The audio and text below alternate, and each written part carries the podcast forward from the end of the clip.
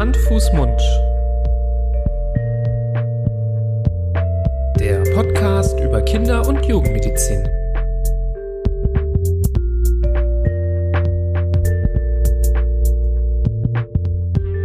So, ihr Lieben, herzlich willkommen zu einer neuen Folge von Hand, Fuß, Mund. Hi Florian. Hallo Nibras. Hi, wie geht es dir? Vielen Dank der Nachfrage. Höflich wie immer der Vorweihnachtlich ist es. Es ist sehr vorweihnachtlich. Die, die vorweihnachtliche Nachfrage. Ja, genau. Wir sind mittendrin in der äh, Weihnachtszeit. Wir versuchen uns dieses Jahr so eine gute Weihnachtszeit wie möglich zu machen.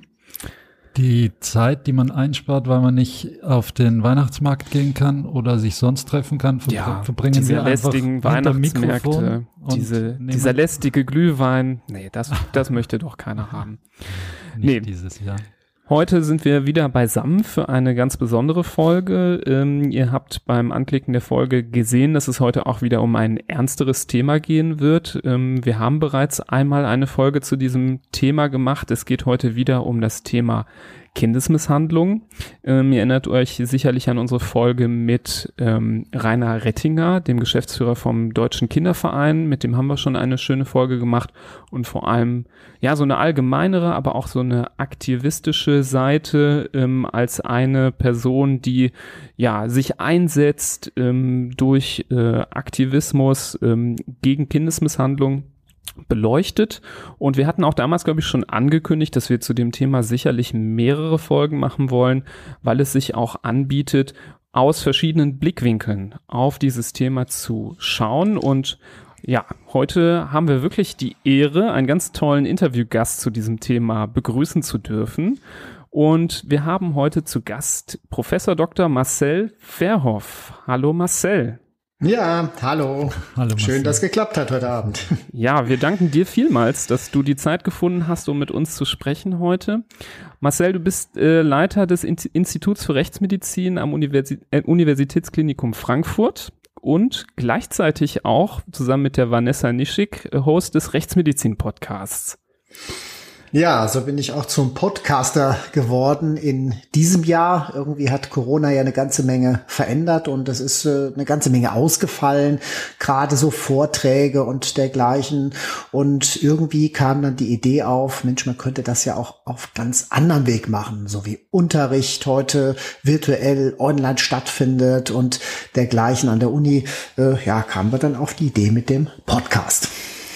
Eine Frage, um direkt einzusteigen ähm, zu deiner Person. Das wird bestimmt den Florian auch ganz viel interessieren. Mhm. Wir haben ja in einer, in einer, Folge, wir hatten ja mal so eine Q&A-Folge, wo wir auch mal so ein bisschen aus dem Nähkästchen geplaudert haben.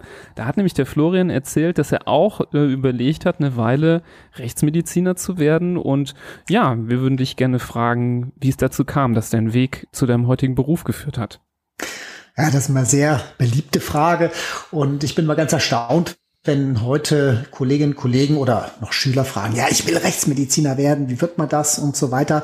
Und zu meiner Person kann ich sagen, als ich angefangen habe zu studieren, also irgendwann Anfang der 90er, da wusste ich nicht, was Rechtsmedizin war. Und da war das also überhaupt nicht so populär wie heute. Da kannte man vielleicht Quincy aus dem Fernsehen und das war's dann auch schon. Und das war ja schon 20 Jahre her fast oder 15. Und so habe ich erst im Studium eigentlich die Rechtsmedizin kennengelernt über eine Formulatur. Das sind ja diese Praktika, die man dann im klinischen Studienabschnitt machen muss. Und ja, da wusste ich plötzlich, das ist genau das, was ich machen will, weil es einfach so vielseitig ist und so spannend. Und ich habe auch umgekehrt gesehen, dass ich es kann. Also, dass ich eben nicht die Fälle mit nach Hause nehme und dass es mich nicht belastet. Und ja, dann war für mich irgendwo so der Wunsch relativ klar und eindeutig. Du hast schon angesprochen, die Schnittmenge unserer beiden Aktivitäten, sowohl was das Klinische angeht, als auch was die Podcast-Aktivitäten angeht, die ist durchaus gegeben mit den mit der Kindermedizin und mit der von Nibras schon angesprochenen ähm, Kindesmisshandlungen, die dann im Endeffekt ähm, dein Metier sind. Kommst du damit häufig in Verbindung oder ist das, ist das für einen Rechtsmediziner im Vergleich zu der restlichen Arbeit eigentlich eine Seltenheit? Tja, da kann man sagen, eine Seltenheit ganz sicher nicht. Wir haben ja eine ganze Menge Untersuchungen von lebenden Patientinnen und Patienten und die Kinder nehmen da einen großen Anteil ein. Und viele denken ja, Rechtsmedizin immer nur Obduktionen und Tote. Und natürlich ist das, was man an den Toten lernt, ganz wichtig, um es an den Lebenden anzuwenden. Und es gibt kein anderes Gebiet in der Medizin, keinen anderen Facharztweiterbildung, die die exakte Beschreibung und Interpretation von Verletzungen lernt. Und deswegen sind die Rechtsmediziner prädestiniert, nicht nur bei den Toten, sondern auch bei den Lebenden, die Verletzungen zu dokumentieren und zu interpretieren. Und so untersuchen wir eine ganze Menge Kinder. Also ich würde sagen, in Frankfurt untersuchen wir so im Schnitt etwa 10 bis 15 Kinder in der Woche. Das ist also gar nicht wenig. Ein großer Teil davon ist in der Kinderschutzambulanz des Frankfurter Universitätsklinikums, aber wir untersuchen auch eine ganze Menge andere Kinder in anderen Kinderkliniken oder bei der Polizei oder die Kinder werden uns direkt gebracht ins Institut, genauer gesagt in unseren Untersuchungsraum. Der ist gar nicht in unserem Haupthaus im Institut, sondern in unserem Bürogebäude, äh, der ein bisschen entfernt ist vom Institut. Da ist das alles so von der Atmosphäre nicht so, äh, ja, das Institut hat ja schon so ein bisschen was Beeindruckendes, das alte Gebäude und äh, manchmal sind die Gerüche auch nicht so angenehm. Deswegen ist es da nicht so nett, die Kinder dahin direkt zu kommen, kommen zu lassen und auf der anderen Seite auch nicht so Arztpraxis oder Krankenhaus. Also da gibt es verschiedene Möglichkeiten, aber letztlich muss man sagen, untersuchen wir schon eine ganze Menge Kinder pro Woche, pro Jahr in Frankfurt.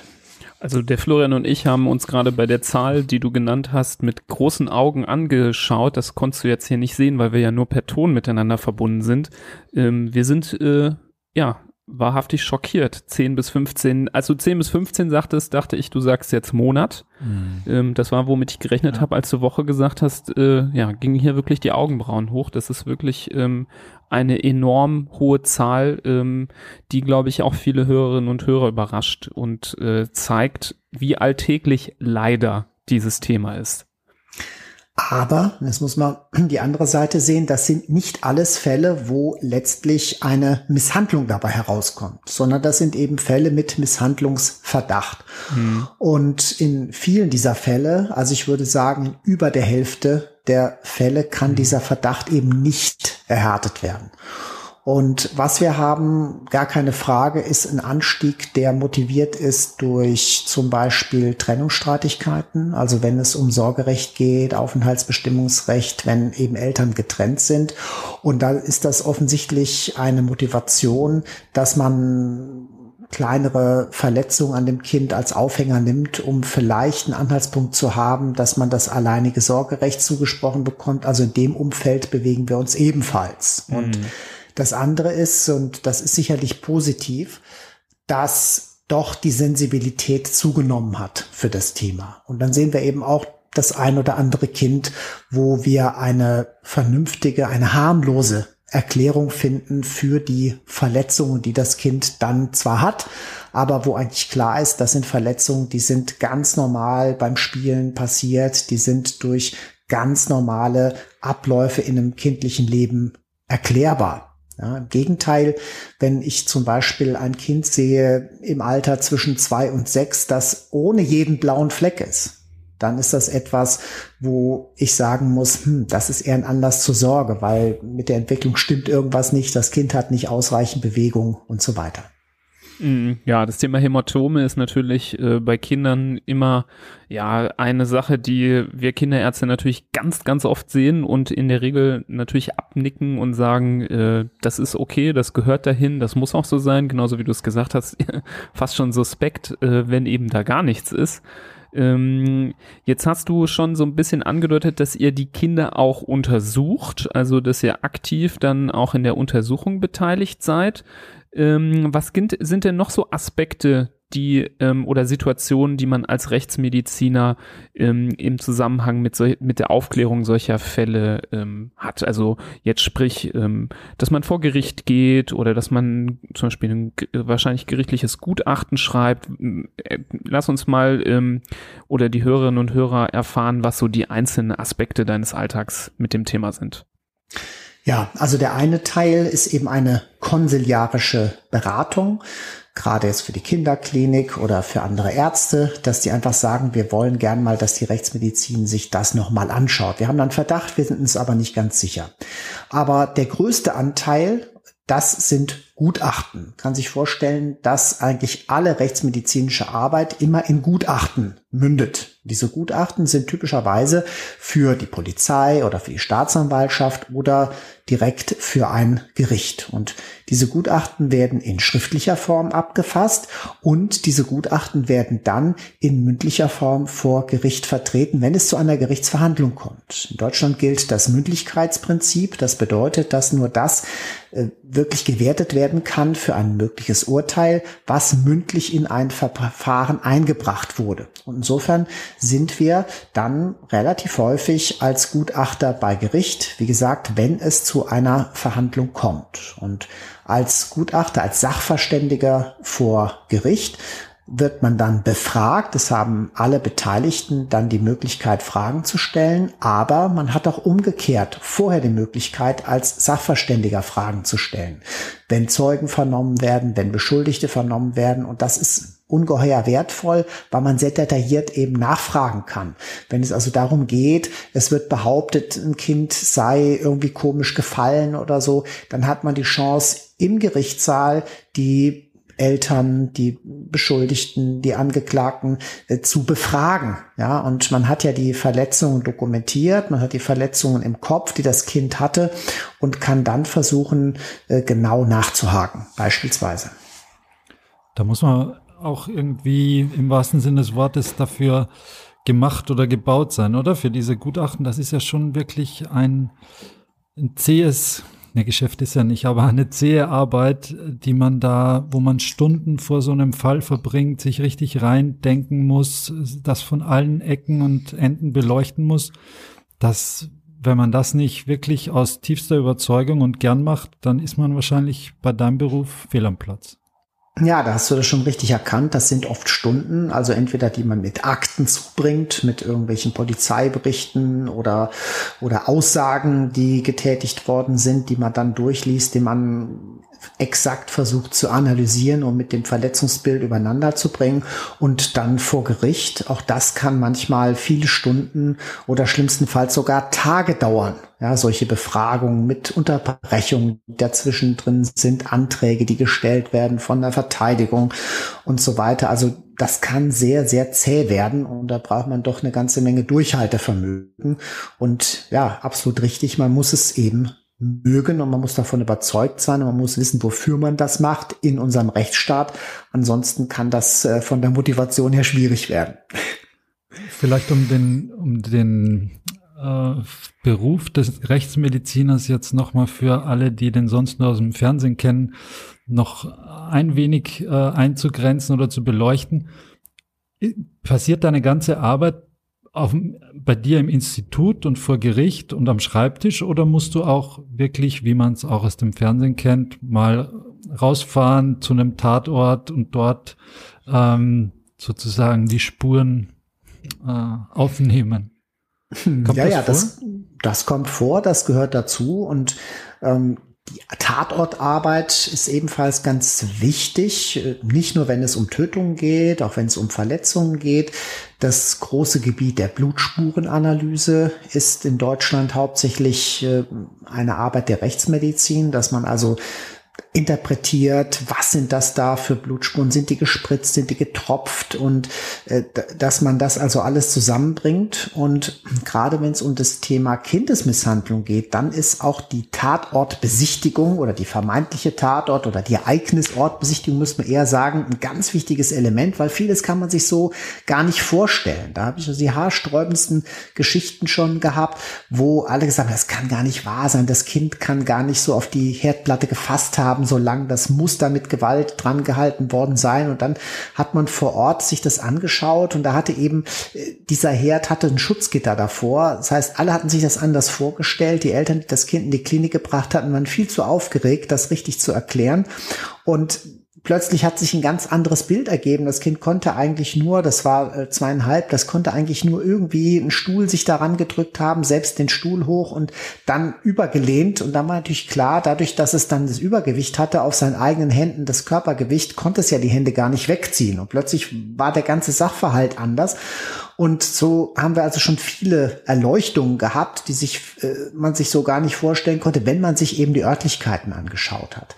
Ja, oder einen anderen Fall, den wir jetzt gerade am Publizieren sind, so eine Geschichte mit so einem Heizlüfter, ja, äh, wo das alle gedacht haben, das Kind ist misshandelt worden, ganz klare Geschichte. Und wenn man sich das aber die Verhältnisse angeschaut hat vor Ort, wie wenig Platz da zwischen Bett und Heizlüfter im Kinderzimmer war, dann war klar, dass hat sich da eingeklemmt, ganz unglücklich. Das passt eigentlich alles sehr gut und anders wäre es so wäre es praktisch gar nicht möglich. Also deswegen ist es so wichtig, auch vor Ort damit dabei zu sein. Aber anders als im Fernsehen zieht der Rechtsmediziner nicht allein los und sagt, ich schaue mir das jetzt mal an und ich ermittle mal auf eigene Faust, sondern das ist natürlich immer in enger Zusammenarbeit mit den Ermittlungsbehörden, sprich mit der Polizei. Wir würden also niemals allein irgendwo in eine Wohnung reingehen und uns das anschauen, sondern immer nur in Begleitung der Polizei.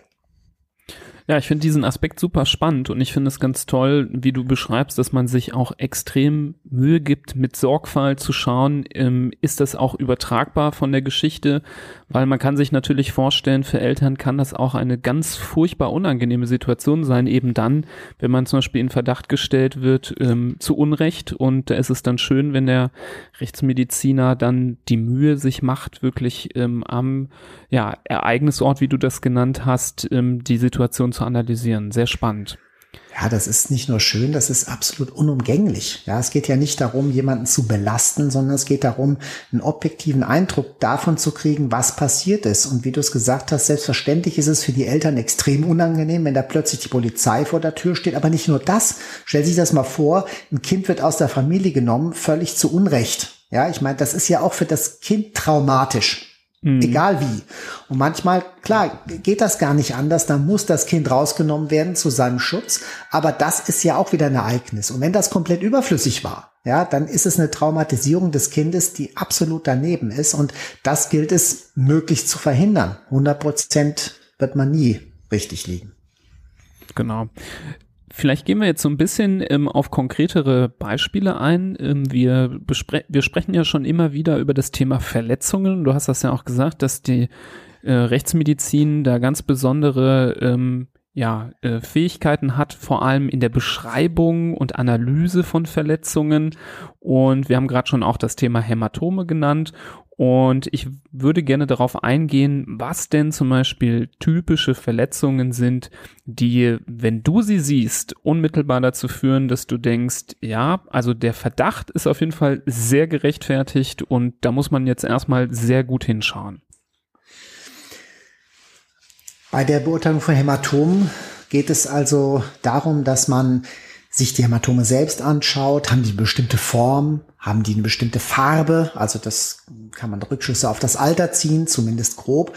Und ganz wichtig die Lokalisation. Und der nächste Punkt ist auch die Gesamtzahl. Das alles gilt es zu berücksichtigen. Das bedeutet, ich äh, schaue mir nie nur ein Hämatom an, sondern ich schaue mir eigentlich immer das gesamte Kind an, die gesamte Hautoberfläche. Das ist erstmal das Entscheidende.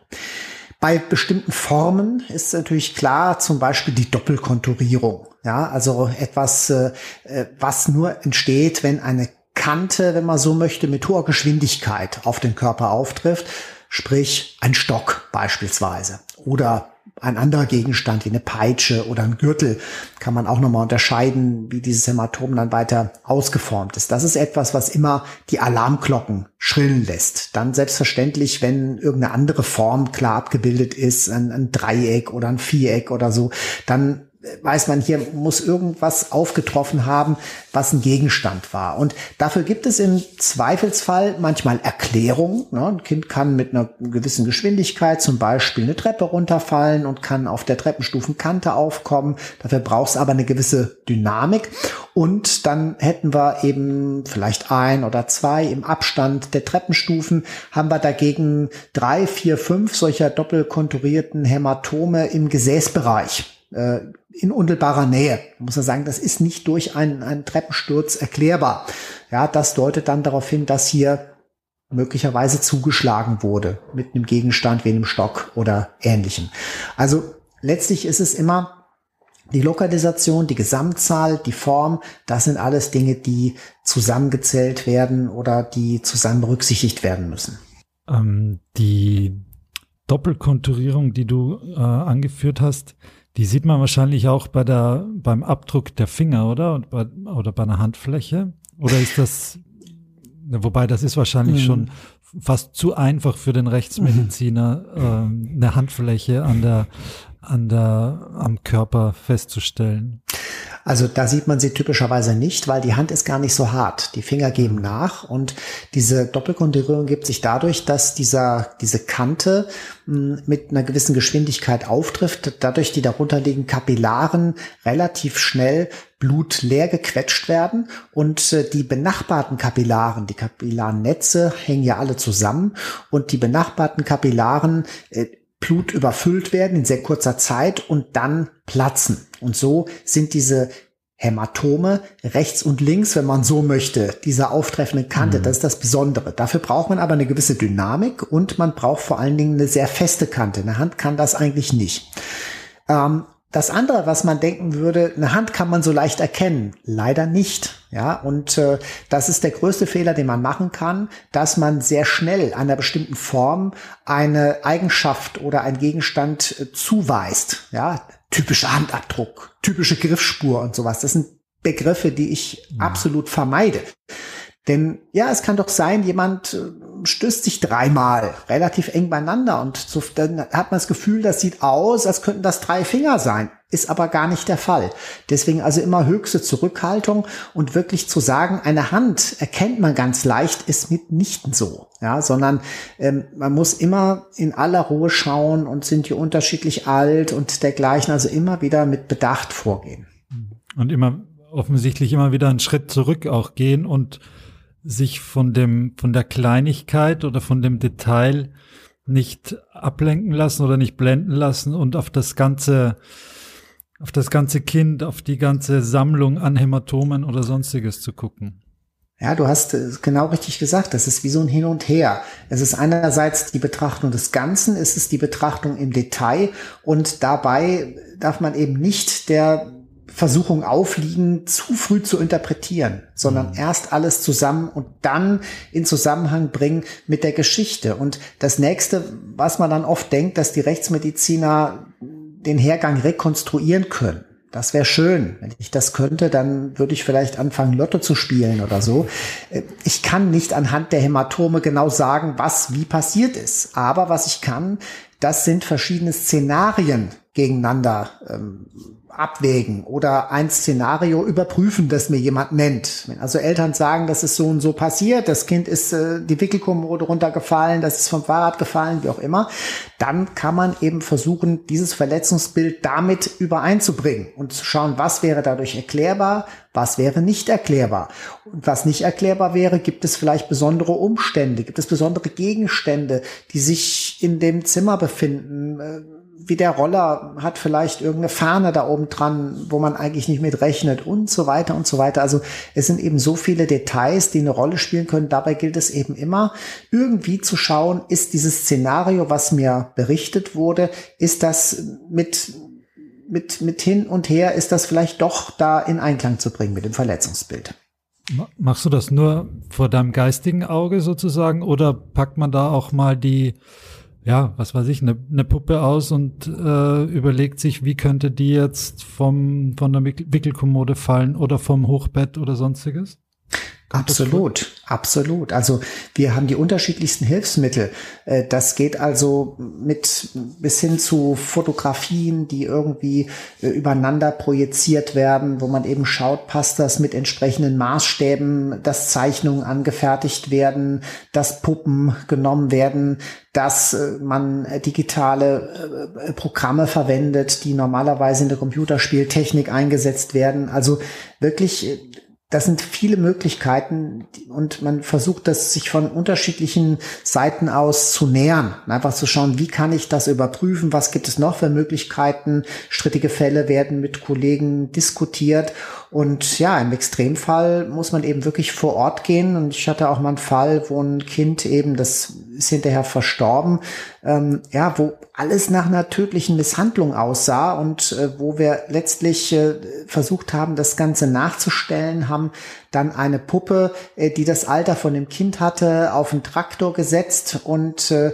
dann äh, haben wir festgestellt, wenn das Kind da oben so drauf sitzt, kann es sich tatsächlich den Kopf einklemmen zwischen Querbügel des Traktors und Garageneinfahrt. Trotzdem stimmte die Richtung nicht. Und dann war daneben eine Hundehütte die war leer. Dann habe ich gesagt, warum steht da eigentlich eine leere Hundehütte? Und dann kam raus, dass da ein Hund drin gelebt hat, okay, nicht überraschend, aber dass dieser Hund damals, als das passiert war, es war da schon ein paar Wochen her gewesen, noch gelebt hat und dass der da schwer krank war. Und plötzlich hat's, kam der Geistesblitz, das Kind hat sich nach diesem Hund umgedreht, als dieser Traktor da reinfuhr, hat dann nicht die Höhe beachtet und hat diese Verletzung davon getragen. Also das sind alles so äh, Sachen, wo man, wo man vor Ort sein muss, wo man sich reindenken muss, wo man versuchen muss, so, so tief wie möglich in den Ablauf einzutauchen mit allen Hilfsmitteln, die einem zur Verfügung stehen, virtuell oder praktisch mit Puppen, mit digitaler Technik, was man zur Verfügung hat.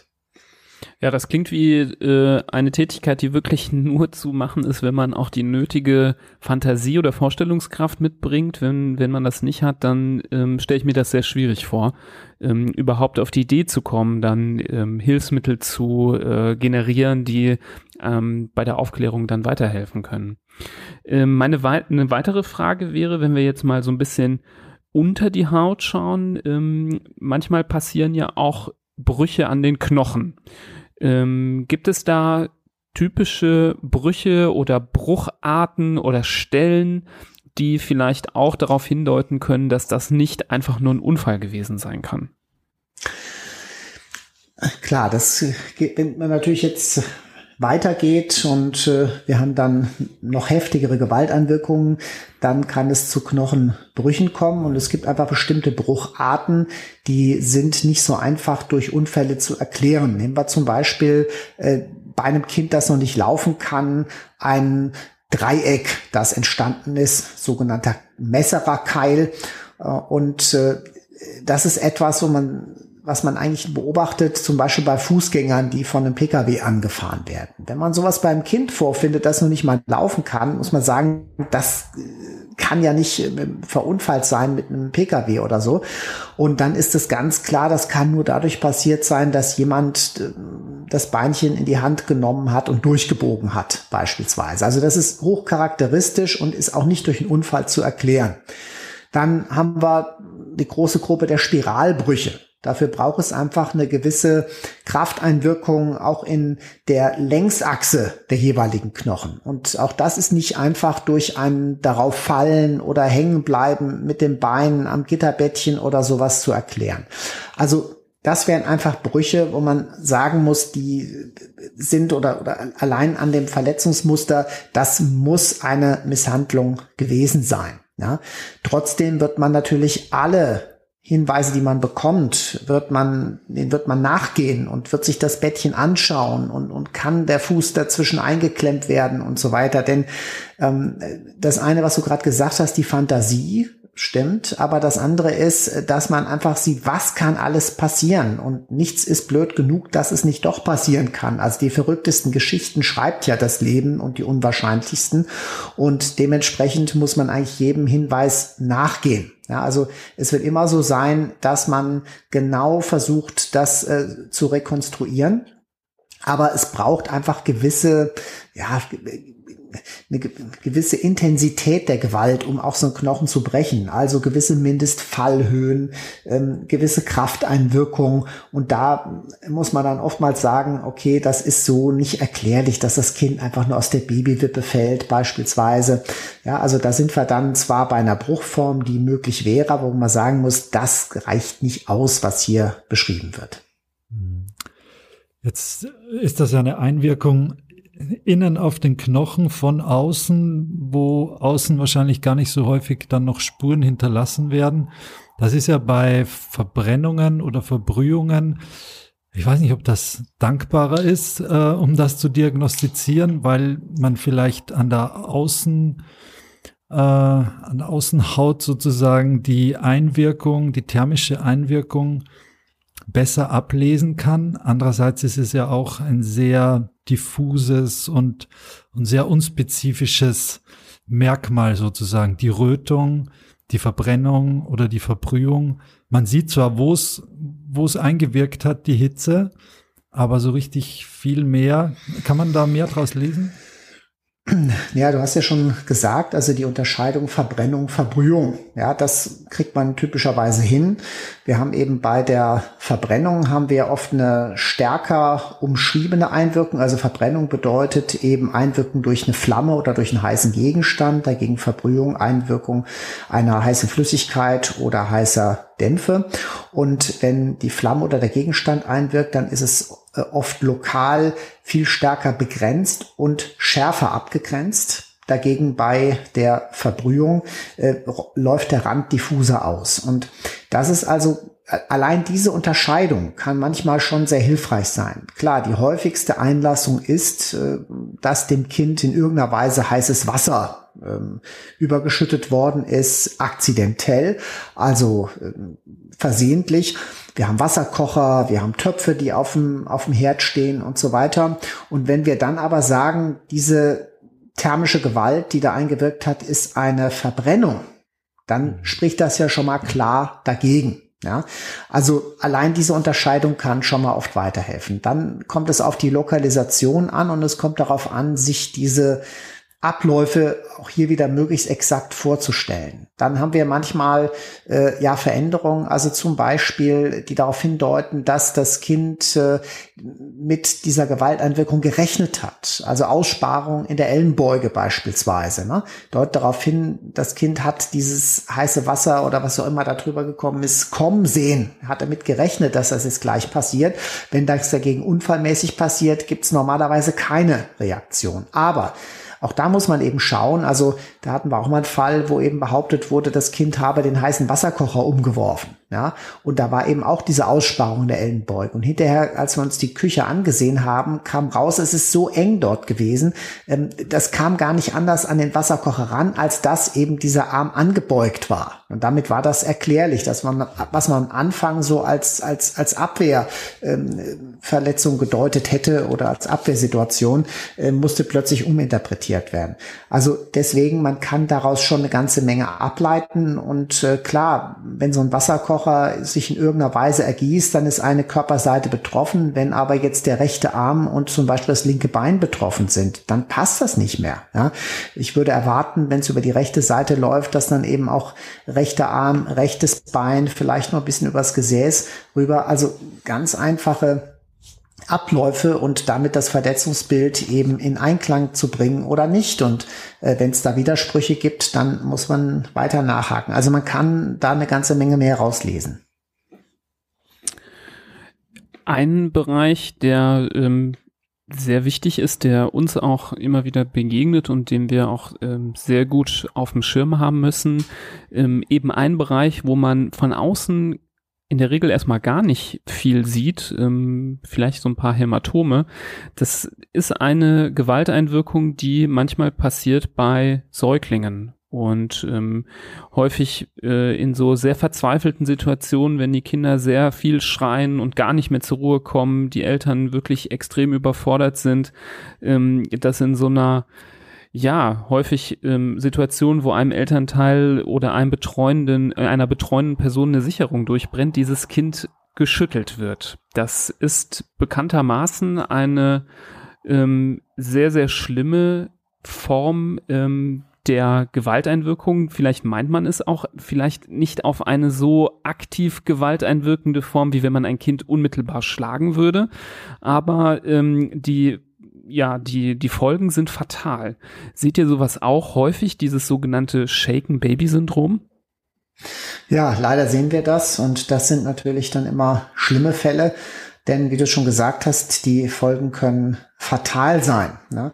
Äh, letztlich ist der, der Auslöser bei dem Säugling ist die Halsmuskulatur noch nicht so gut ausgeprägt. Es äh, kann den Kopf eben noch nicht richtig halten am Anfang, aber zumindest nicht gegen größere Gewalt. Und wenn ich dann eben äh, am Körper das Kind packe und hin und her schüttel, dann schlägt der Kopf nach vorne und nach hinten. Das Gehirn durch die Massenträgheit folgt dem immer langsam nach. Und das führt eben dazu, dass auf der einen Seite die sogenannten Brückenvenen, das sind die äh, Gefäße, die das verbrauchte Blut aus dem Gehirn wieder zurückführen, dass die abreißen können. Dadurch kann es eben zu Blutungen kommen, zu sogenannten subduralen Blutungen. Und äh, was noch schlimmer ist, äh, dadurch, dass das Gehirn hin und her geschüttelt wird, es ist ja eben nicht so, dass das Gehirn einfach nur so eine Masse ist, sondern man muss sich das ja vorstellen, die Nervenzellen wie so ganz lange Leitungen, die bis zum Rückenmark hinlaufen und wenn die überdehnt werden, reißen die ein. Das heißt, von diesen Leitungen, die vom Gehirn zum Rückenmark laufen, ähm, äh, äh gibt es äh, Zerstörungen, die sogenannten diffusen axonalen Schäden. Und das ist das, worunter die Kinder später oft noch leiden und äh, ja, was zu Behinderungen sogar führen kann. Und als weitere Folgen, die ein Schütteltrauma dann, also hätten die subdurale Hämatomen, die diffusen axonalen Schäden als ganz wichtige diagnostische Kriterien. Und das weitere, was man dann eben noch sehen kann, sind Einblutungen im Bereich der Netzhäute, äh, manchmal auch in die Glaskörper der Augen. Das kann wieder verschwinden hinterher, aber es ist zumindest ein wichtiges diagnostisches Kriterium. Und was man manchmal sieht, sind Einblutungen eben in der Halsmuskulatur. Aber auch dafür braucht man eben Bildgebung, ja, wie bei allem. Von außen, und da hast du eben völlig recht, sieht man nicht viel, aber das, was man sieht, kann oft das Entscheidende sein. Und deswegen ist es so wichtig, auch da genau zu schauen. Manchmal hat man Hämatom zum Beispiel irgendwo am Hinterkopf oder dergleichen und dann wird hinterher behauptet von den Eltern, das Kind sei von der Wickelkommode gefallen, sei aus dem Arm gefallen, die Treppe runter oder äh, weiter. Und dann wird auch gesagt, da ist es angestoßen. Das ist aber dann sehr oft bei dieser Befundkombination das sogenannte Shaken Impact. Also sprich beim Schütteln kann es passieren, dass das Kind äh, während dieses Schüttelvorgangs irgendwo anstößt, an einem Türrahmen oder an einem Möbelstück und das führt dann zu dieser zusätzlichen Verletzung. Ganz wichtig ist dann für die Diagnostik, nach weiteren Hämatomen zu schauen. Hämatome, die am Rumpf zum Beispiel sind, die an den Armen sind, wenn das Kind gepackt wird. Ja, äh, das kann symmetrisch zu beiden Seiten sein. Wenn sehr fest gepackt und geschüttelt wird, kann das bis hin zu Rippenbrüchen gehen. Und das sind genau die Befunde, die dann eben belegen, dass das Kind feste gepackt wurde und äh, dass es eben nicht nur ein reines Sturz Ereignis ist. Also das ist eben für uns dann die wichtige Aufgabe, dann nachzuschauen. Manchmal schaut man dann auch noch nach ein oder, wenn das sehr frisch ist, nach ein oder zwei Tagen weiteres Mal. Denn auch bei Babys, bei Erwachsenen ist ja sowieso bekannt, aber auch bei Babys kann es sein, dass Hämatome erst später sichtbar werden.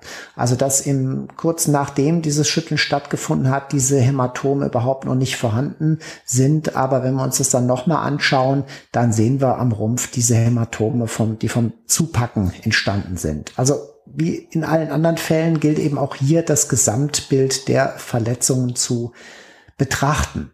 Das andere, was du gerade gesagt hast, dieses überfordert sein, ja, das äh, kriegt man immer wieder mit. Und dass es so nicht gemeint war, ja, das wird äh, auch oft berichtet.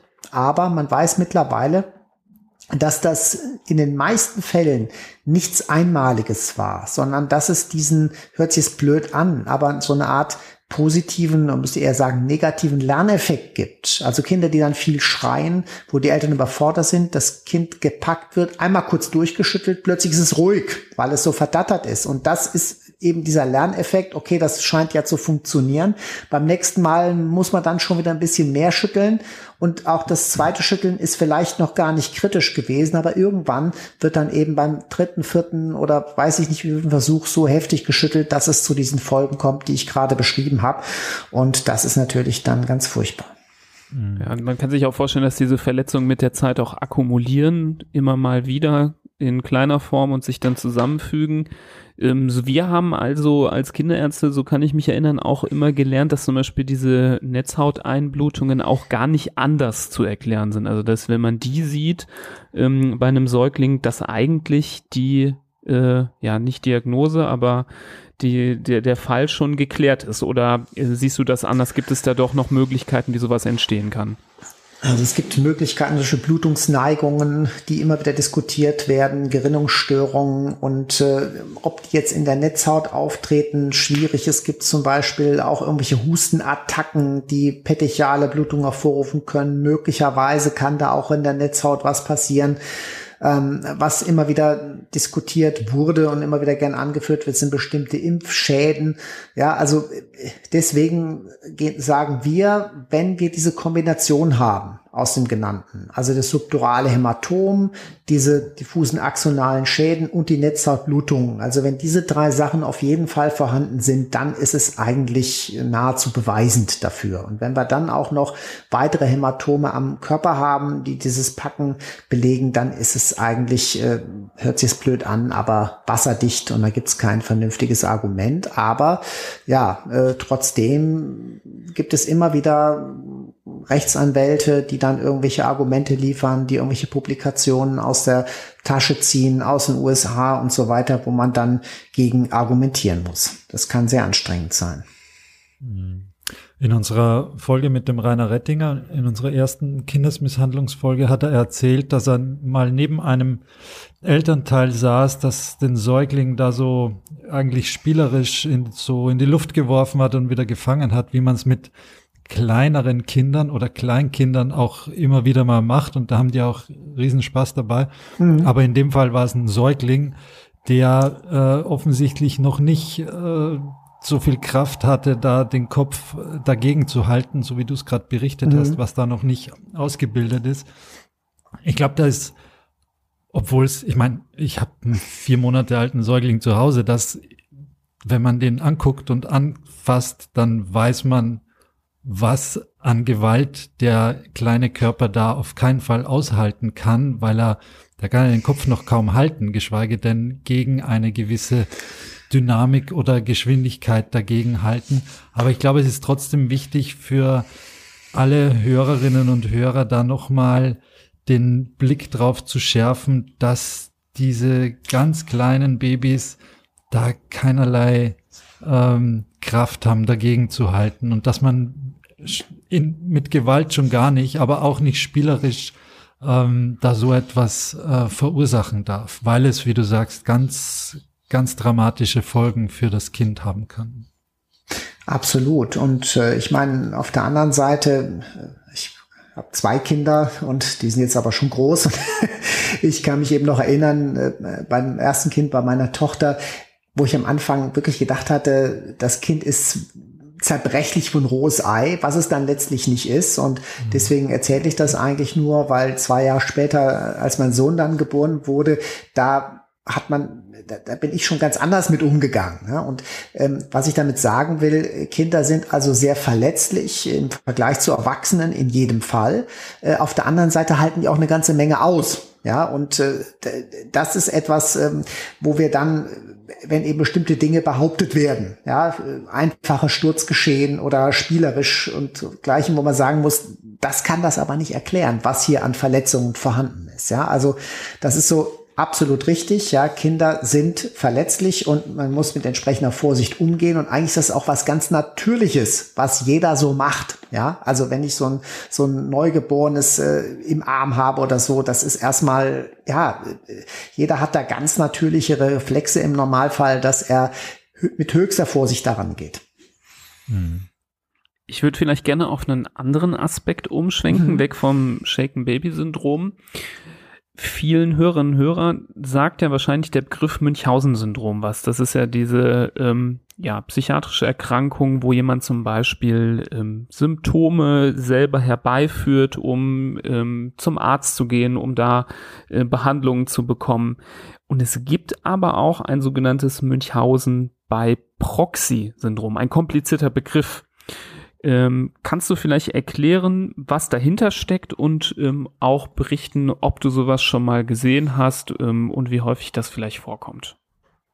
Ja, leider habe ich das schon gesehen. Und äh, ich meine, die Motivation dieses Münchhausen-Syndroms, das ist der Sekundärgewinn. Sprich also, dadurch, dass ich krank bin, bekomme ich Aufmerksamkeit, bekomme ich Zuwendung und äh, Schlimme ist eben jetzt, wenn ich dafür eine andere Person nutze, nämlich mein eigenes Kind.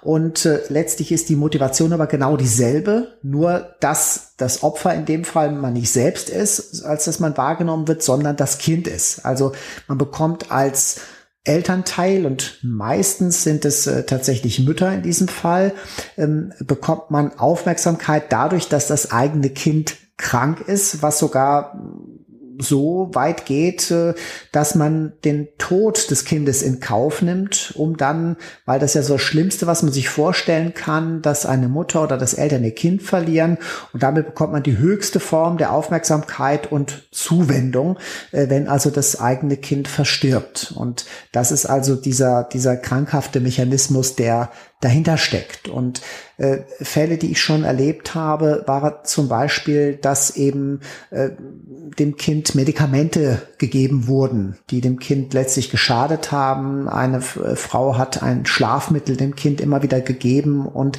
ähm, Umgekehrt ist es dann eben auch ganz äh, problematisch, wenn man einfach nicht daran denkt. Ja, und das ist ja so abwegig, dass, dass Eltern ihren Kindern schaden, gerade aus diesem Zweck. Also es kommen dann die Eltern völlig aufgelöst und, und panisch zum, in die Notaufnahme. Äh, das Kind bewegt sich nicht mehr, atmet nur noch flach zum Beispiel. Was hat es denn? Oder das Kind hat irgendwelche Krampfanfälle. Und das ist eben ausgelöst durch Gabe von Medikamenten. Und wenn man da nicht entsprechend geistesgegenwärtig ist in der Notaufnahme und erstmal eine Blutuntersuchung auf Medikamente macht, dann kriegt man das so schnell nicht raus. Und wer denkt da schon dran? Ja, also man denkt an alles Mögliche, an irgendwelche äh, neurologischen Erkrankungen des Kindes, aber nicht, dass die Eltern das Kind bewusst in irgendeiner Form vergiften. Und da gibt es also äh, viele Beispiele, die ich leider schon erlebt habe, die sogar tödlich geendet haben. Und das ist also eine ganz, ganz furchtbare Psychopathologie dieser Eltern, die sowas machen. Was ja leider, leider äh, erst häufig hilft, ist, ähm, dass sich solche Fälle dann wiederholen in so komischen Abständen oder man so eine Geschichte äh, mitbekommt, dass man schon in sehr vielen Kliniken zum Beispiel war mit so einem äh, Bild. Das ist ja, glaube ich, auch ein Zeichen, was häufig äh, erkannt wird, dass ein so eine Art Ärzte- oder Klinikhopping stattfindet, weil man dann vielleicht irgendwo an einem gewissen Punkt äh, vielleicht auch selber das Gefühl hat, hier habe ich den Bogen überspannt, gehe ich äh, vielleicht zum nächsten Arzt und in die nächste Klinik. Ähm, das ist leider oft ein Punkt, oder? Dass es ähm, mehrfach passieren muss, bis man eben dann denkt, naja, dann machen wir doch mal jetzt eine toxikologische Untersuchung ähm, im Blut auf Medikamente oder andere Gifte. Ähm, das hast du vollkommen recht. Da, wer kommt schon auf die Idee, das beim ersten Mal zu machen? Das, äh, da liegt man ja in den allermeisten Fällen völlig daneben, wenn man das machen würde. Ja, die Wiederholung, also mit demselben Kind an anderen Krankenhäusern, da ist das Fatale, dass da normalerweise keine Kommunikation besteht, ja. Und äh, die andere Wiederholung, und das ist natürlich noch viel schlimmer, wenn dann das eine Kind bereits verstorben ist und dann das nächste Kind äh, praktisch dran ist. Und da gibt es dann auch Fälle, wo die Ärzte gedacht haben, Mensch, ist es schon das zweite oder wir hatten einen Fall, da waren es vier Kinder. Ne? Ähm, und das vierte Kind, und die haben alle gedacht, eine seltene Stoffwechselerkrankung, wir finden das nicht raus und genetische Untersuchungen. Es war immer wieder dasselbe Medikament, das die Mutter diesen Kindern gegeben hat. Und äh, ja, also das ist dann, was das Thema Wiederholung betrifft, noch schlimmer, aber beim vierten Kind kam man dann da drauf. Das ist ja schrecklich. Ja. Ähm, du hast eben gesagt, dass es häufiger Mütter sind als Väter ähm, das ist ja auch irgendwie eine, äh, ja, das finde ich komisch, dass das so ist, weil, ähm, ja, sagen wir mal, ähm, man sich das nicht so richtig erklären kann, wieso jetzt so auf den ersten Blick, wieso es häufiger eben äh, Mütter machen als Väter. Gibt es da irgendwie auch noch einen Hinweis oder Ideen, woran das liegen kann? Da sind wir wieder sehr im Kopf der Täter in diesem Fall. Das ist nicht ganz so mein Metier. Ich bin, ähm, bin eher in der Morphologie, die Psychopathologie. Nein, aber es ist schon, äh, es ist schon richtig. Also ich glaube einfach, dass diese, äh, dass dieses Prinzip des Sekundärgewinns, ja, dass das eben bei Frauen stärker ausgeprägt ist, sowohl beim Münchhausen-Syndrom als auch Münchhausen bei Proxy-Syndrom. Und äh, das ist so meine Erklärung, aber da kann vielleicht ein Psychiater noch mehr zu sagen. Mhm. Was sicherlich leider doch dein Metier ist, ist, wenn es um die Spurensuche geht bei sexueller Gewalt gegen Kinder. Ähm, also nicht nur gegen Kinder, aber ähm, das gehört wahrscheinlich zu den noch schwerer zu verarbeitenden äh, Situationen in deinem Beruf, oder? Auch wenn du eingangs gesagt hast, du hast irgendwie gemerkt, dass du den Beruf ausüben kannst und dass du nicht ähm, alles mit nach Hause trägst, gehört, gehört wahrscheinlich sexuelle Gewalt gegen Kinder schon zu den äh, schwerer zu verarbeitenden Episoden, oder?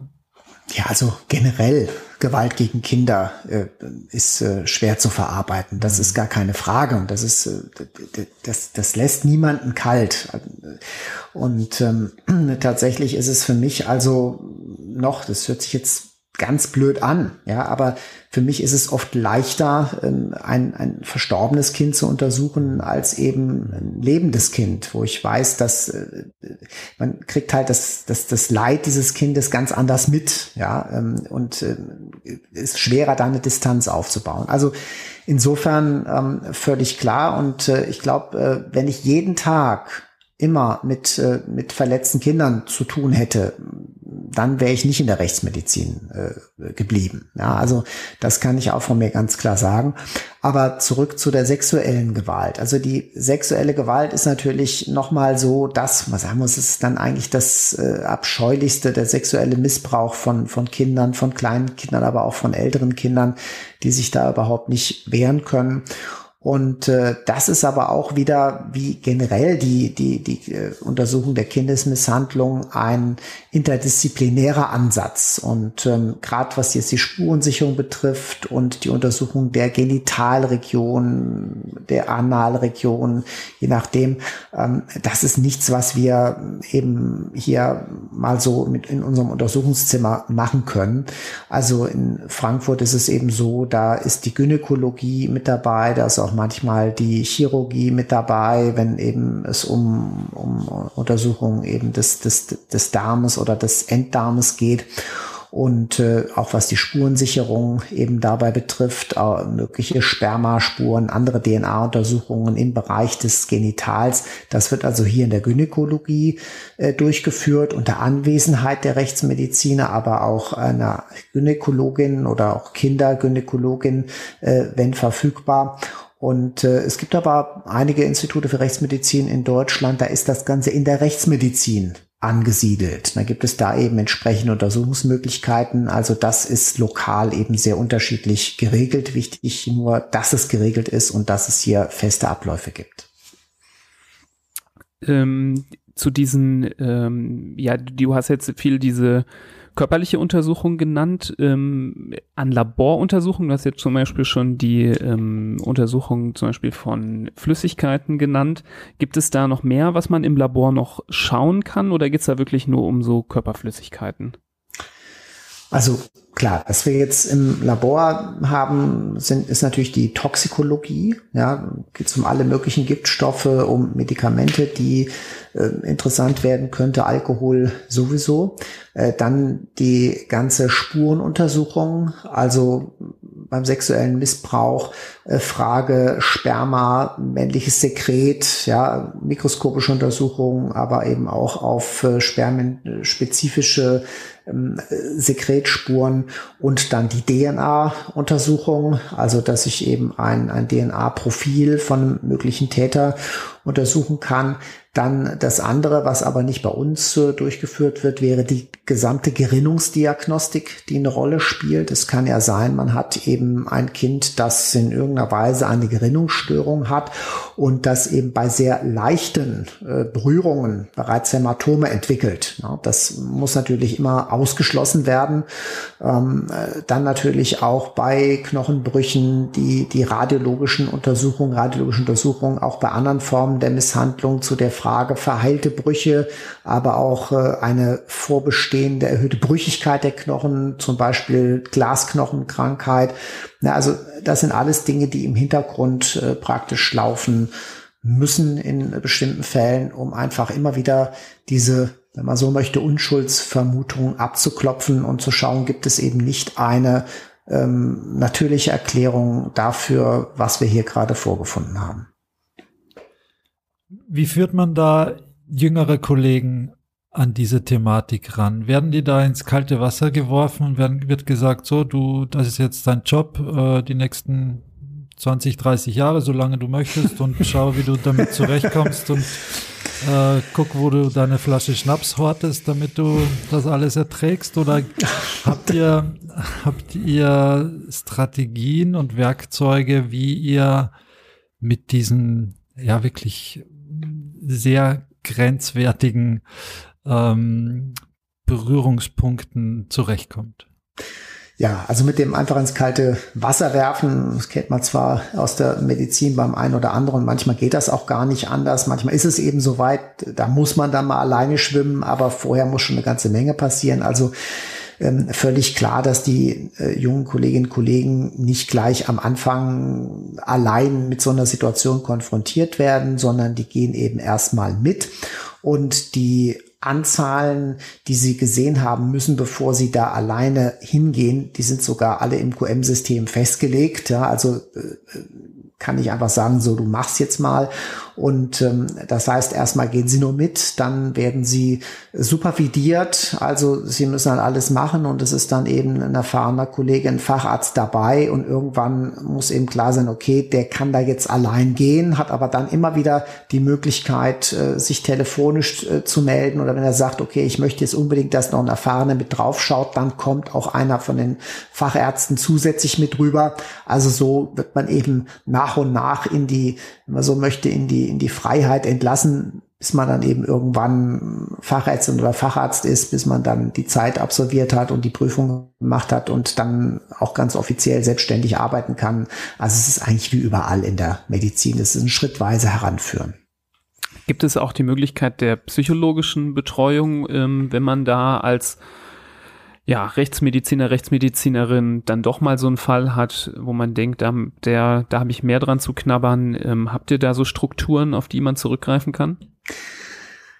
Grundsätzlich haben wir solche Strukturen in der Klinik, aber es ist ganz erstaunlich. Also in der Rechtsmedizin wird das eigentlich nicht wahrgenommen. Und äh, ähnlich wie in der Polizei, also da scheint so eine gewisse Scheu zu bestehen oder es ist so eine gewisse Vorauswahl ne, von, von Menschen. Ich weiß es nicht so genau. Also, dass eben Kolleginnen und Kollegen sagen, sie, sie wollen jetzt diese Betreuungsangebote, die die Klinik bietet, die, die wollen sie jetzt gerne nutzen. Äh, das passiert praktisch nicht. Ja ja, ist, ist, ist wirklich ein Problem. Und wir haben uns auch, also was natürlich ganz viel passiert, ist eine Psychohygiene untereinander. Ne? Es wird wahnsinnig viel gesprochen, es wird wahnsinnig viel sich im Kollegenkreis über die Fälle ausgetauscht, fachlich, aber genauso emotional. Ne? Also das funktioniert sehr gut und das ist, glaube ich, auch wichtig und das ist eine ganz wichtige Basis. Aber ähm, tja, dass den einzelnen Mann Fall jetzt stärker belastet hat und der dann nachhaltige Schwierigkeiten bekommen hat, das, äh,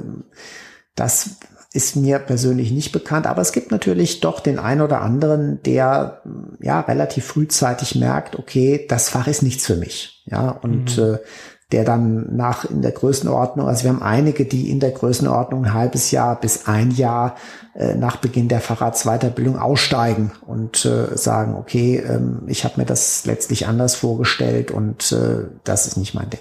Ja, das bestimmt ganz viel dieser Punkt, den du meinst mit der Vorselektion, dass eben dann doch ähm, Leute früh aussteigen oder den Beruf gar nicht erst ergreifen. Die, genau. äh, man, man kann sich das ja auch vorstellen. Also ich fand das ja immer, als Student war das ja ein ganz besonderer Moment. Da habt ihr in eurem Podcast, glaube ich, auch schon mal drüber gesprochen, wie das ist, äh, wenn dann die Studenten in den äh, Obduktionssaal gelassen werden.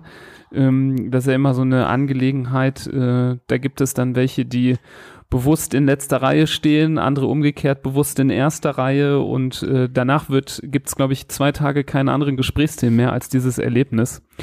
Und ähm, bei mir als Student war es eben nicht so, aber ähm, ich kenne äh, viele Leute, bei denen es eben zum Beispiel so war, dass in dem bei diesem Obduktionstermin zum Beispiel ein Kind obduziert wurde Und äh, das ist natürlich dann äh, kombiniert mit Praktika, die man in dem Bereich macht und das kennenlernt, äh, bestimmt ein sehr guter Filter, um das für sich rauszufinden, ob das äh, interessant oder erträglich ist oder nicht. Ich sage das jetzt auch so ein bisschen im Hinblick, dass äh, ja hier auch nicht nur Eltern ähm, unseren Podcast hören, sind ja auch viele Mediziner und Medizinstudenten, die hier auch gerne zuhören und ähm, für die ist das natürlich auch interessant. Was würdest du denn jemandem raten, der jetzt denkt, ah, ich will unbedingt Gerichtsmediziner oder Rechtsmediziner ähm, werden. Ähm, da ist bestimmt äh, jetzt nicht der beste Weg, äh, sich ähm, einfach so normal durchs Studium zu schlagen wie alle anderen und dann sich sofort zu bewerben.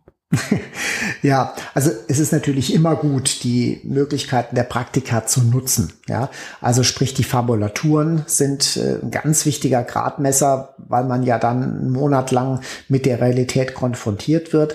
Und wenn man dann äh, meint, also das könnte wirklich was für mich sein, dann kann man zumindest an den meisten Unis äh, auch das praktische Jahr, äh, das Wahltertial in der Rechtsmedizin absolvieren. Und dann hat man noch mal so ein Gradmesser, da hat man noch mal ein bisschen mehr Verantwortlichkeit, da hat man noch mal ein bisschen mehr am Stück.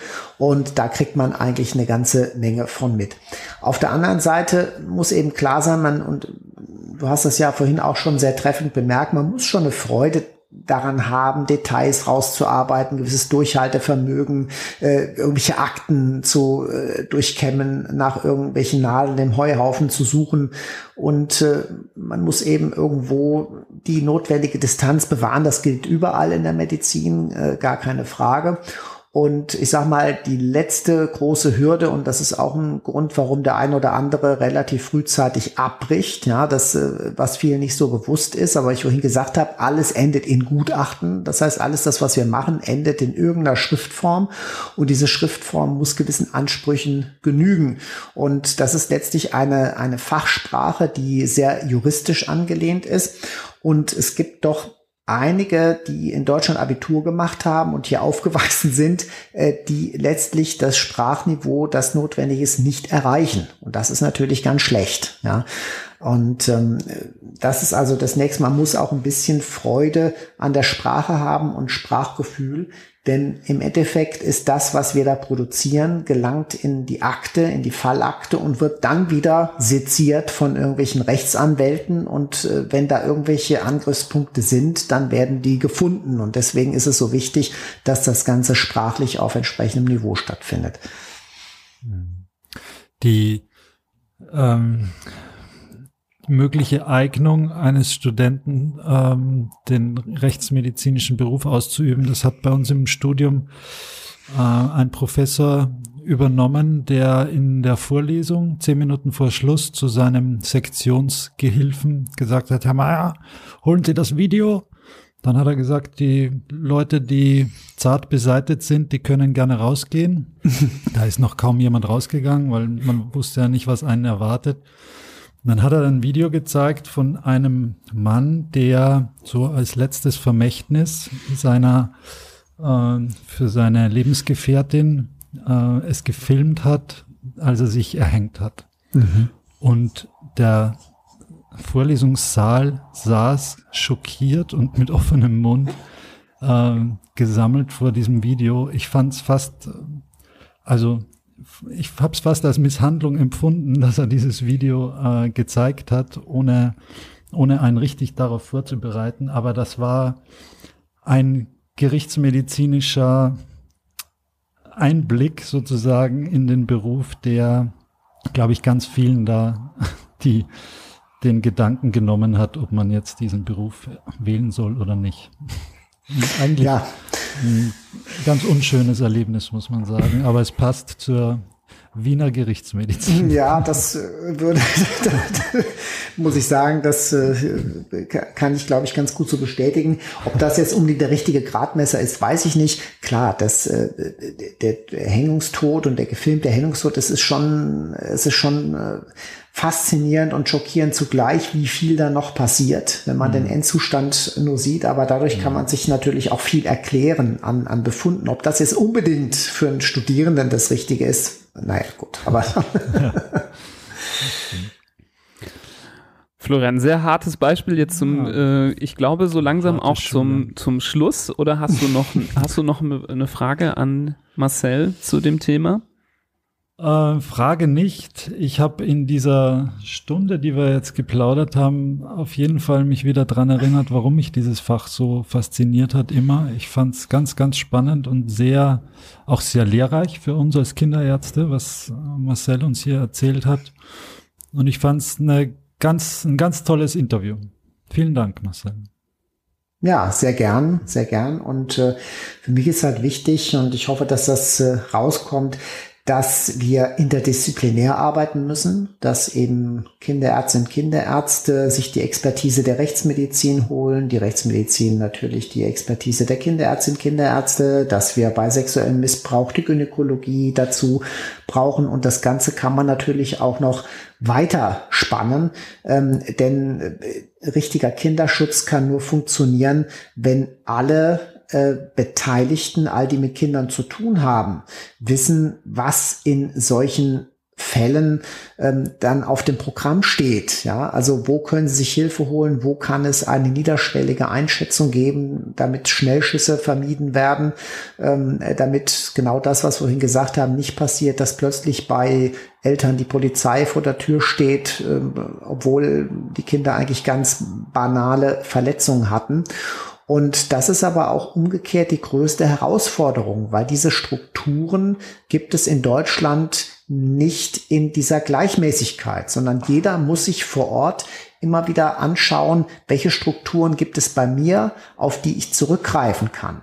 Und äh, da können die unterschiedlichen Einrichtungen federführend sein. Da kann in manchen Regionen kann die Polizei erster Ansprechpartner sein, in anderen Regionen das Jugendamt, in wieder anderen das Gesundheitsamt. Wichtig ist nur, dass die, die mit Kindern zu tun haben, also zum Beispiel die Erzieherinnen, Erzieher in den Kindertagesstätten, äh, zum Beispiel die Grundschullehrerinnen, Grundschullehrer, dass die wissen, wer sind im Zweifelsfall meine Ansprechpartner und wo kann ich mir entsprechende Expertise und Hilfe holen, um den Fall einzuschätzen. Ich glaube, das ist nochmal ein ganz wichtiger Aspekt äh, zum Thema Kinderschutz und Kindesmisshandlung zu erkennen und auf der anderen Seite eben keinen falschen Alarm zu schlagen.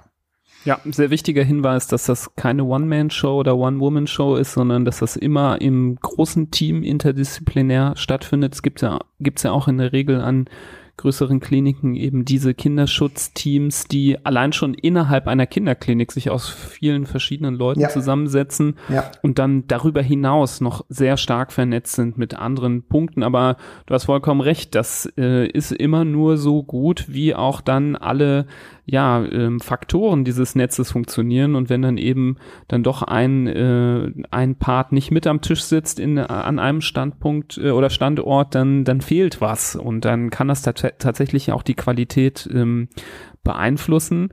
Ähm, ja, sag mal, wie ist das denn? Hast du denn überhaupt auch manchmal frei oder bist du eigentlich immer abkömmlich, äh, wenn eben so ein Fall, ähm, sei es jetzt Kinder oder nicht, äh, scharf gestellt wird? Wie ist das als Rechtsmediziner? Ja, also wir haben in Frankfurt haben wir ein relativ großes Kollegenteam. Wir haben entsprechende Diensteinteilungen. Es sind äh, immer zwei Ärztinnen, Ärzte, äh, 24 Stunden, sieben Tage die Woche in Dienstbereitschaft. Typischerweise ein erfahrener und ein etwas jüngerer äh, ergänzen sich da gegenseitig. Und äh, da mache ich auch mit bei diesen Diensten, aber ich bin natürlich nicht immer der primäre Ansprechpartner. Ne? Also insofern, wenn ich mein, wenn ich Dienst habe, dann äh, bin ich zuständig. Wenn ich keinen Dienst habe, ist das ein anderer Kollege oder andere Kollegin. Okay, das ist also wie, wie in anderen äh, Bereichen der äh, Humanmedizin ähnlich. Genau, genau. Super. Marcel, vielen Dank für diesen ganz, ganz tollen Einblick ähm, in deinen Beruf, in deinen Alltag und äh, dass du uns geholfen hast, das Thema Kinder, äh, Kinderschutz und ähm, Kindesmisshandlung aus Sicht der Rechtsmedizin mal zu beleuchten und auch mal die Aspekte kennenzulernen, auf die du achtest. Für uns als Kinderärzte ähm, ist es sehr, sehr wertvoll, da auch nochmal ja, mit dir da durchzugehen und die Gedanken mal nachzuvollziehen, weil wir auch eben äh, ja nur bedingt damit konfrontiert sind. Wir haben eben, äh, die meisten Kinderärzte haben nicht äh, 10 bis 15 Fälle die Woche, ähm, wo sie mal drüber schauen müssen. Das kommt so bei jedem Einzelnen im Alltag, wenn man da ganz äh, in die Peripherie in eine kleine Praxis gehen würde, sehr selten vor, dass man vielleicht mal an sowas denkt. Und dann ist es umso wichtiger, dass die Sinne geschärft sind, vielleicht für Zeichen, ähm, eben dass man die Nadel im Heuhaufen dann doch entdeckt ähm, ähm, da glaube ich, war jetzt diese Folge und dein Blickwinkel sehr, sehr wertvoll. Ja, ich finde es klasse, dass ihr dieses Thema bei euch im Podcast aufgenommen habt und äh, halte es eben für sehr wichtig, dafür zu sensibilisieren und hoffe, dass wir natürlich auch äh, viele Hörerinnen und Hörer damit erreichen. Magst du ja, vielleicht noch äh, ein Wort genau. verlieren zu genau. deinem Podcast, der ja. auch höchst interessant ist? was ja. euer Hintergrund ist und euer, eure Motivation? Außer das Corona-Loch. Ja, das Corona-Loch ist natürlich nicht allein, sondern die Idee war schon ein bisschen länger. Also wer jetzt gesagt hat, Rechtsmedizin ist doch viel spannender, als ich dachte, dem kann ich dann unseren Podcast Rechtsmedizin, Dichtung und Wahrheit empfehlen. Und die Idee ist so ein bisschen dahinter, dass wir Mythen der Rechtsmedizin, die entstehen in der Öffentlichkeit, die durch die Medien entstehen, dass wir die einfach mal beleuchten, dass wir zeigen, was ist eigentlich die Realität. Und es geht bei uns weniger darum, sensationell irgendwelche großen Fälle darzustellen, sondern es geht darum, klare Themen der Rechtsmedizin ähm, zu benennen und äh, ja, fast so bisschen wie Lehrbuchkapitel zum Teil äh, vorzustellen. Da geht es um die Obduktion als solche, natürlich auch um das Thema Corona. Da geht es um die Gewalt gegen den Hals, die Strangulation, um Hitze, um Kälte. Und dann haben wir auf der anderen Seite aber auch ganz interessante Gäste immer wieder mal, also Gäste, die mit der Rechtsmedizin zu tun haben, wie einen forensischen Entomologen, also Insekten auf Leichen, aber auch zuletzt unser Gast, äh, ein Rechtsmediziner, der gar keiner ist, nämlich nur im Fernsehen, aber trotzdem richtiger Arzt, äh, Joe Bausch, ne, bekannt als der, als der Tatort-Rechtsmediziner ähm, im Kölner Tatort. Oder wir hatten zum Beispiel auch Marc Bennecke schon da, der ebenfalls schon mal Rechtsmediziner gespielt hat, aber letztlich ein, ein Biologe ist, ein Kriminalbiologe, wie er sich selbst nennt. Also so versuchen wir eben verschiedene Aspekte von Dichtung und Wahrheit frei nach Goethe und dazu passend zu Frankfurt und Goethe-Universität zu beleuchten. Und ja, ihr habt ja auch schon die ein oder andere Folge gehört, was ich so mitgekriegt habe. Nee, genau, wir sind äh, wirklich äh, große Fans. Ich freue mich immer über jede neue Folge und äh, habe die immer ganz oben in meiner Liste, was ich mir anhören möchte. Ähm, ich bin da immer sehr, sehr gespannt und finde das ganz toll, das Format und die Einblicke, die da gewährt werden und eben genau die ganz tollen Interviewgäste, die ihr da ähm, immer dabei habt, wirklich auch vom höchsten Kaliber. Ich glaube, das wird hier ganz viele Hörerinnen und Hörer interessieren, die vielleicht unmittelbar nach dieser Folge direkt rüberwandern ähm, in ihrer Podcast-App äh, und ähm, euren Podcast äh, raussuchen äh, werden. Da kann ich nur motivieren und ähm, zu anregen. Wenn euch das, was wir hier machen oder aber auch beim äh, Podcast von Marcel äh, gefällt, dann ähm, würde ich euch äh, bitten, leitet äh, unseren oder Marcels Podcast an diejenigen weiter, von denen ihr denkt, dass es sie interessieren könnte. In unserem Fall natürlich vor allem andere Eltern oder Personen, die mit Kindern unmittelbar im Kontakt stehen oder andere Medizinstudenten, ähm, je nachdem von welchem Blickwinkel ihr auf das Thema schaut. Ähm, gerade jetzt mit dem Thema Kindesmisshandlung, wenn ihr denkt, das ist ein Thema, da muss man für sensibilisieren, da müssen äh, immer mehr Leute auch mal die Augen aufmachen. Gerade eine solche Folge gerne, gerne weiterleiten, eine persönliche Empfehlung von euch. Hörerinnen und Hörer ist das die beste Werbung, die wir uns wirklich vorstellen können. Sollten noch Fragen zu dem Thema sein, schreibt uns gerne Mail an info@handfußmund.de oder kontaktiert uns doch einfach über Social Media, wo ihr uns findet. Ja, und ähm, auf unserer Webseite findet ihr auch Infos www.handfußmund.de. Florian? Nibras? Marcel? Ich wünsche euch äh, hier allen eine äh, ansonsten weiterhin ähm, ja so besinnlich wie mögliche Vorweihnachtszeit. In dem Sinne, ja. bleibt gesund, alles Gute und bis nächstes Mal. Vielen Dank, Marcel. Sehr gern. Auf. Tschüss. Tschüss.